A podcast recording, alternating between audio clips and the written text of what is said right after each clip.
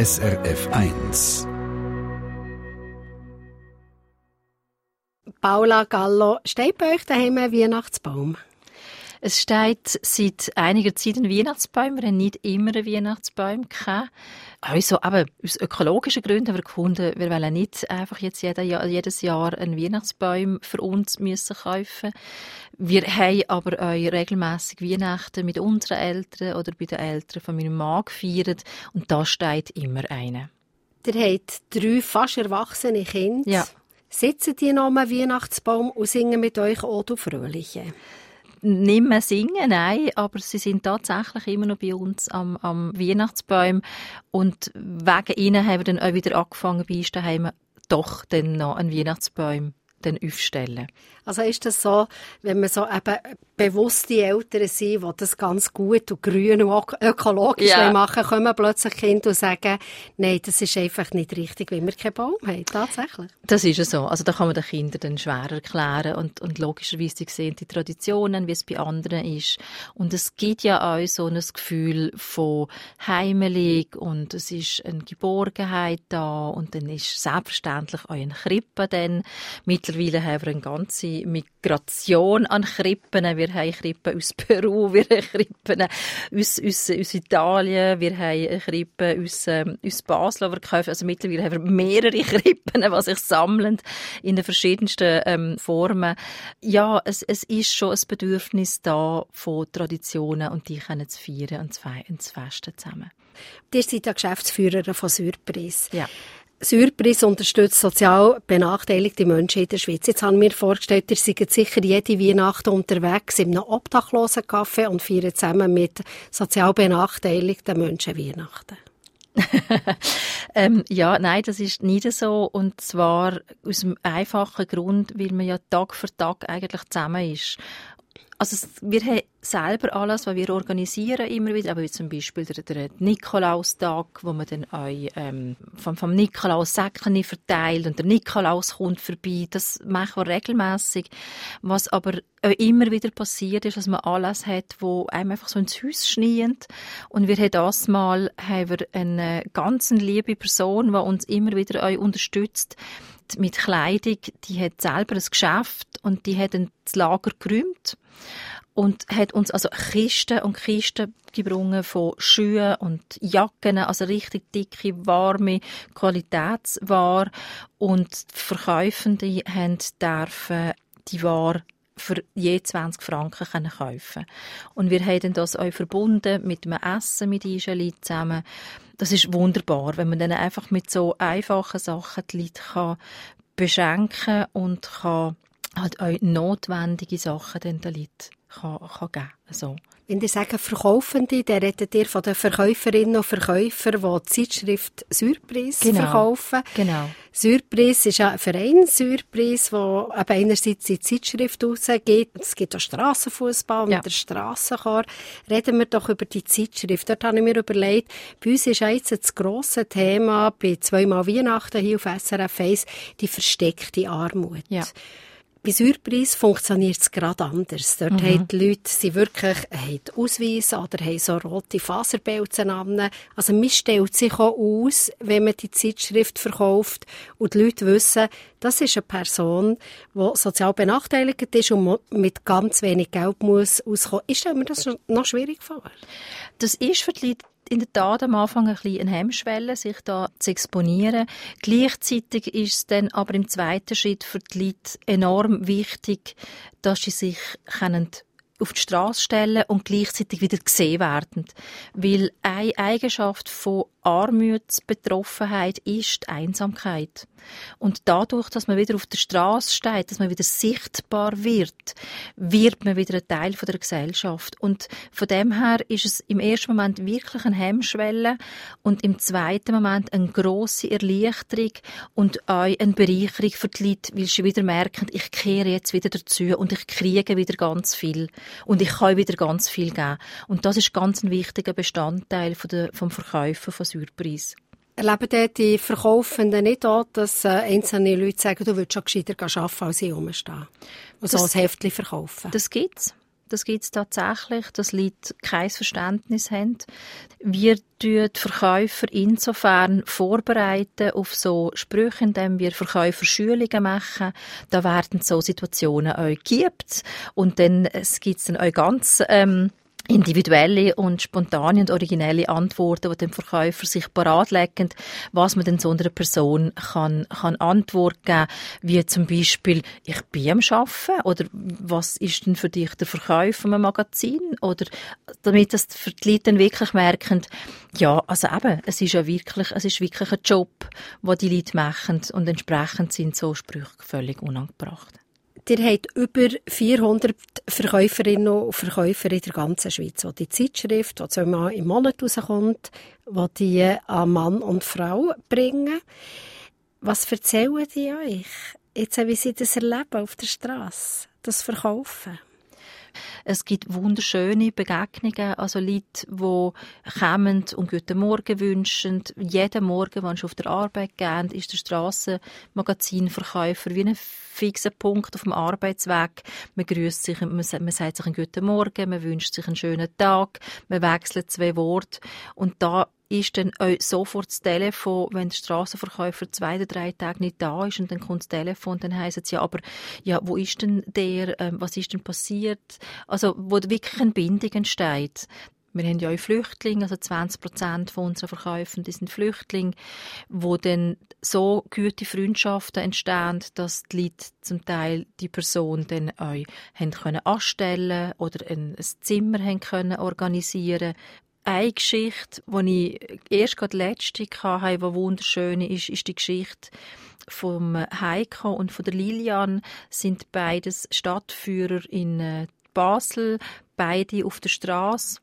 Und die haben sich kennengelernt bei Surprise und haben sich dann äh, verliebt ineinander. Und der negative Punkt am Ganzen ist, dass beide auf der Straße sind und sich beide gerne einfach eine Wohnung gewünscht hätte. Und dann äh, haben wir das publiziert im Magazin und wir haben dann das Telefon gekriegt von der Person, von der Genossenschaft und schlussendlich haben Lilian und Heiko eine Wohnung gekriegt. Und das ist so immer wieder schön zu sehen, wie gross Solidarität innerhalb von der Gesellschaft eben doch ist, wenn es um Einzelfälle geht. Das ist Gast am Mittag auf SRF 1. Paula Gallo ist hier. Sie ist Geschäftsführerin von Surprise. Das ist ein Verein, der ein Strassenmagazin herausbringt, aber auch mit verschiedenen Aktivitäten, die die armen Leute aus der Isolation holen. Lässt teilhaben an der Gesellschaft. Strassenfußball ist etwas ganz Wichtiges. Es sind viele äh, Flüchtlinge oder Obdachlose, die Strassenfußball zusammen spielen. Jetzt habe ich gehört, im Herbst sind die in Mexico City an der Strassenfußball Fußball-Weltmeisterschaft. Ich habe mir nachher überlegt, ist das nicht viel Geld ausgeben für so eine weite Reise, für Hotel etc., für das vielleicht sieben, acht Personen von dem profitieren können? Selbstverständlich, also es ist äh, viel Geld, wenn man so für eine Reise aufbringt. Es sind aber auch unvergessliche Momente für genau die Leute, die an so einem Anlass teilnehmen können.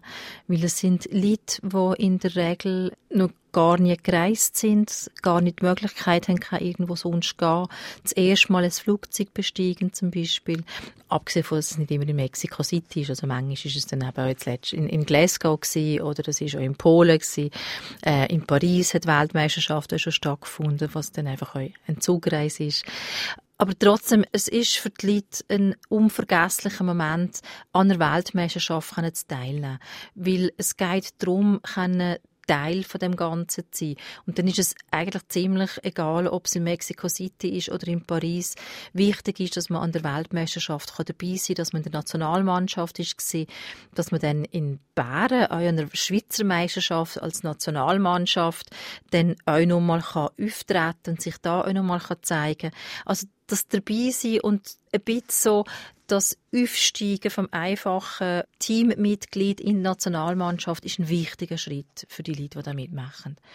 Und von dem her ist das ähm, jeder Rappen wert, wenn man für das investiert. Es sind ja lauter Spendengelder. Es ist ja nicht ja. so, dass ihr von der öffentlichen Hand finanziert werdet. Nein.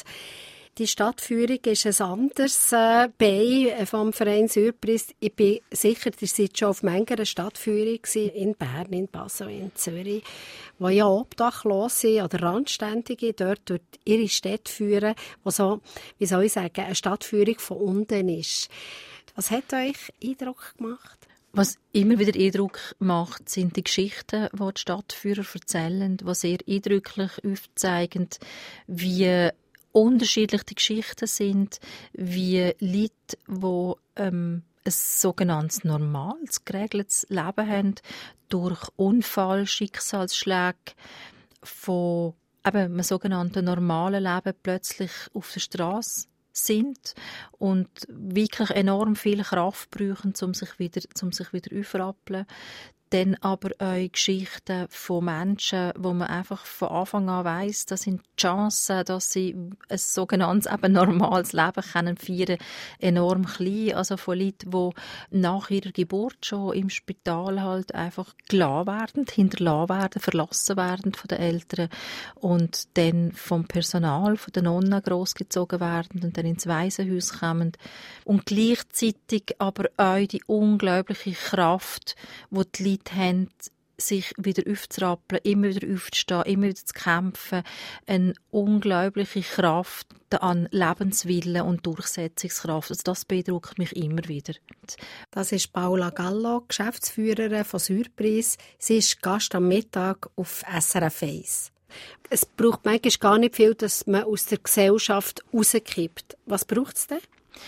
Das weiß man ziemlich genau, was es braucht. Und zwar sind die Muster immer sehr ähnlich. Also es braucht dass man den Job verliert, dass ähm, der Partner, Partnerin stirbt, ein Unfall, wo sich äh, lang hinzieht, wo man dann auch den Job verliert und dann zieht dann das so Kettenreaktionen mit sich, also die erste Miete, die man nicht zahlen kann, die ersten Rechnungen, die man nicht zahlen kann, Krankenkasse, die dann äh, nicht übernimmt gewisse, gewisse Sachen oder Zuwa, die dann zuerst noch äh, Abklärungen macht, monatelang, bevor dass man dann Gelder überkommt. Und dann geht es sehr rasch, dass man eben dann die Wohnung verliert. Es geht sehr rasch, dass man die Rechnungen nicht mehr zahlen kann. Dann ist man dann mal auf einem Sofa von einem Freund oder von Kollegen und dann äh, plötzlich ist man dann einfach auf der Straße. Und wenn man mit Leuten redet, die ähm, die Obdachlosigkeit gelebt haben oder immer noch leben, dann ist es auffällig, dass man mit ihnen redet, dass es heißt, ja, aber im Moment gerade und im Moment bin ich gerade hier, ja, und jetzt ist es gerade da. Und wenn man dann ein bisschen näher und mehr nachfragt, dann merkt man, dass der Moment eigentlich schon Jahre sind. Also auch da gibt es wie eine Verzerrung dann von der Realität, es gibt auch eine Verzerrung von der, wer schuld ist an dem Zustand dass ähm, dann Suchtproblematiken dabei sind. Das wird lang auch verschwiegen, obwohl es wer gegenübersteht eigentlich sehr klar ist, dass die Person eine Suchtproblematik hat. Und von dem her wird dann von den Personen wie die Realität verklärt. Aber eigentlich sehen wir das bei uns in der Schweiz quasi nie, dass jemand unter einer Brücke schläft, jetzt zum Beispiel wir, haben, man es unterscheiden zwischen äh, Wohnungslosigkeit und Obdachlosigkeit, dann ist es so, dass wir in der Schweiz keine offiziellen Zahlen haben, wer wirklich obdachlos oder wohnungslos ist. Wir wissen aber, wir sind in Kontakt mit der Gassenarbeit Zürich, Bern, Basel. Und da wissen wir einfach, dass die Zahlen steigen von den Leuten, die sie betreuen. Wir wissen zum Beispiel in Basel, der Schwarze Peter, also wenn ich obdachlos bin, dann habe ich ja keine Adresse, also kann man mir keine Post zustellen.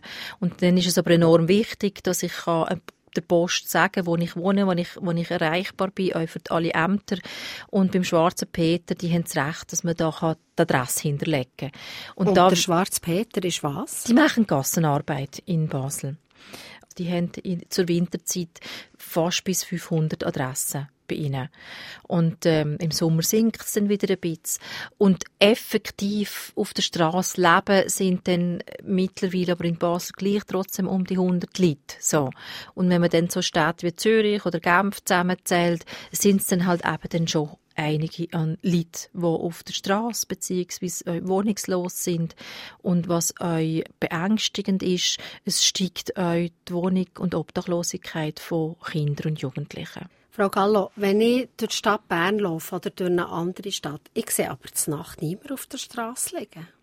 Ja, die sind natürlich gut versteckt. Also wer eine Stadtführung mitmacht, erfahrt, wo das äh, Schlafplätze sind die Stadtführer erzählen natürlich nicht einfach gerade, wo, das, wo das sie geschlafen haben, weil die Schlafplätze sind wirklich heilig und das ist ein ähm, gut behütetes Geheimnis, damit es ja niemand anders den Schlafplatz wegnimmt. Aber es ist schon so, dass sie dann einfach auch in Parkings sind, auch in Hauseingängen, in Innenhöfen, wo es auch ein bisschen ruhiger ist, wo man ein bisschen geschützter ist, weil in der Schweiz ist es noch nicht so bekannt oder man weiß noch nicht so viel, aber es gibt auch Gewalt auf der Straße, also Obdachlose erleben viel Gewalt. Man kehrt im Moment auch von Deutschland, aber auch von England, dass Obdachlose angezündet werden, sie werden uriniert über die Obdachlosen, sie werden zusammengeschlagen. Also, dass da sich Leute einfach ähm, ein Spass daraus machen, die Ärmsten, die Verletzlichsten von unserer Gesellschaft, auf die einfach auch noch einzuprügeln. Jetzt gibt es ja Stellen, Notschlafstellen, die Bett ja. anbieten. Hat es jetzt wenig Bett? Das ist auch so eine Eigenheit. Es hat, wenn man alle, die obdachlos wären, die Notschlafstellen würde benutzen, dann ist es effektiv zu wenig. Es ist aber auch so, dass die nicht immer komplett ausgelastet sind und das hat verschiedenste Gründe. Die Leute, die auf der Straße wohnen, haben ihre eigenen Regeln, haben einen eigenen Ablauf. Also die Leute werden auch relativ eigen und dann in vier Wände gehen. Also da in einer Notschlafstelle sind sie ja in der Regel Schlafzimmer, wo man zu vierten oder zu sechsten schlaft. Da ist es, zum Teil sind sie gemischt, zum Teil sind Männer und Frauen zwar getrennt. Man muss euch etwas zahlen. Man darf am Abend erst ab der achten oder ab der neunten eingehen. Man muss Morgen um sechs schon wieder raus sein. Also so Regelungen, wo dann äh, Leute, die auf der Straße sind, sich nicht wählen, nicht kennen, nicht müssen daran halten. Es wird gestohlen euch in so Notschlafstellen. Das ist ja noch interessant, weil wenn ihr jetzt das alles anführt, warum sie nicht in solche Notschlafstellen ja. gehen dann denkt es mir aber auf der Straße ist es kalt, es ist gefährlich, es wird gestohlen, ja. es können äh, Leute überfallen werden etc. Ja. Das denkt einem jetzt so von hier aus, das ist doch eigentlich viel sicherer und wärmer und sicher gemütlicher. Ja, würde man meinen, aber man muss wirklich halt sehen, dass wenn man auf der Straße lebt, dass man wirklich anfängt, wie eine eigene Realität aufbauen. Man fängt an, sich allein durchzukämpfen. Gleichzeitig aber ist trotzdem auch eine Solidarität zwischen. Also es ist so die Ambivalenz. Einerseits kämpft jeder für sich, gleichzeitig versucht man sich aber dann doch auch zu unterstützen. Es ist beides. Und dann ist halt doch der Teil von das grosse Bedürfnis von Freiheit und Eigenständigkeit. Und sobald ich in eine Notschlafstelle gehe, muss ich schon wieder anfangen, mich irgendjemandem oder irgendwelchen Regeln mich zu unterwerfen. Was macht ihr denn, dass die Leute, Männer und Frauen, gleich Vertrauen zu euch fassen und eben in Strassenchor kommen oder in Strassenfußball etc.? Was ist es denn? Wir lernen genau die Freiheit, die wir brauchen. Und zwar darf jeder Surprise verkaufen, der will. Es muss niemand. Es darf auch jeder so viel Surprise verkaufen, wie er will. Also es, ähm, ob ich jetzt ein Heft pro Tag verkaufe oder zehn, das entscheide ich selber. Das sagt mir niemand vor.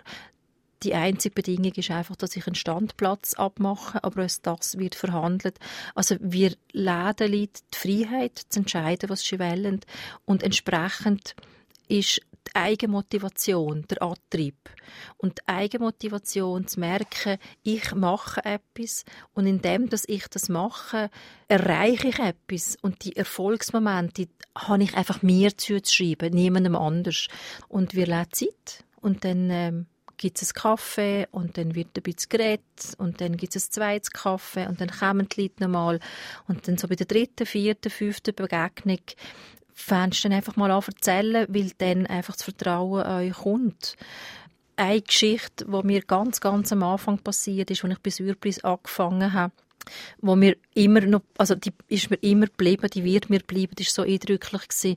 An der zweiten Woche habe ich Begegnung mit Peter Gamma, alle in Basel haben den Peter Gamma kennt, er ist von Anfang an dabei gewesen bei Surprise, ist der Surprise-Verkäufer am Bahnhof. Ich bin am Abend um 7 ähm, von, von Zürich gekommen und der Peter steht am Bahnhof und hat noch ein Heft in der Hand und ich habe dem Peter gesagt, Peter, aber los mal, es ist schon 7 am Abend, bist du noch am Verkaufen? Ja, ja, weisst, ich verkaufe jetzt nur das Heft. Und dann habe ich dann vier ab und dann gehe ich dann das Lotto loskaufen. Und dann hat es bei mir im Hirn schon gemacht, hey Peter, echt ein Lotto los, jetzt hat er doch schon wenig Geld, jetzt geht er das loskaufen. Also so die Bilder, die man dann selber hat. Und dann habe ich ihm dann gefragt, habe ich den Peter dann gefragt, du Peter, aber los mal, wenn du das Lotto los hast und das Geld würdest gewinnen, was würdest du denn machen mit dem Geld, mit dem vielen Geld? Und dann sagt mir der Peter, ah weisst, das Geld gebe ich dann alles einen Surprise. Und ich bin irgendwie da gestanden, völlig perplex und habe gesagt so, hey, nein, nein, sicher nicht. Also, du weißt, wenn ich ein bisschen gibst, sehr gerne, aber es ist ja dein Geld, oder? Das ist für dich. Und dann schaut mich der Peter an und sagt, weißt Paula, das Geld, das gebe ich Surprise. Und Surprise hat dann mir Sorge. Und wir sind nur noch Tränen drin. Weil ich einfach wie gemerkt habe, das Geld ist schon ein Bestandteil, ist schon wichtig. Aber wichtig sind die Beziehungen, die wir aufbauen können. Wichtig ist die Familie Surprise. Wir geben Halt, wir geben Geborgenheit, wir sind da.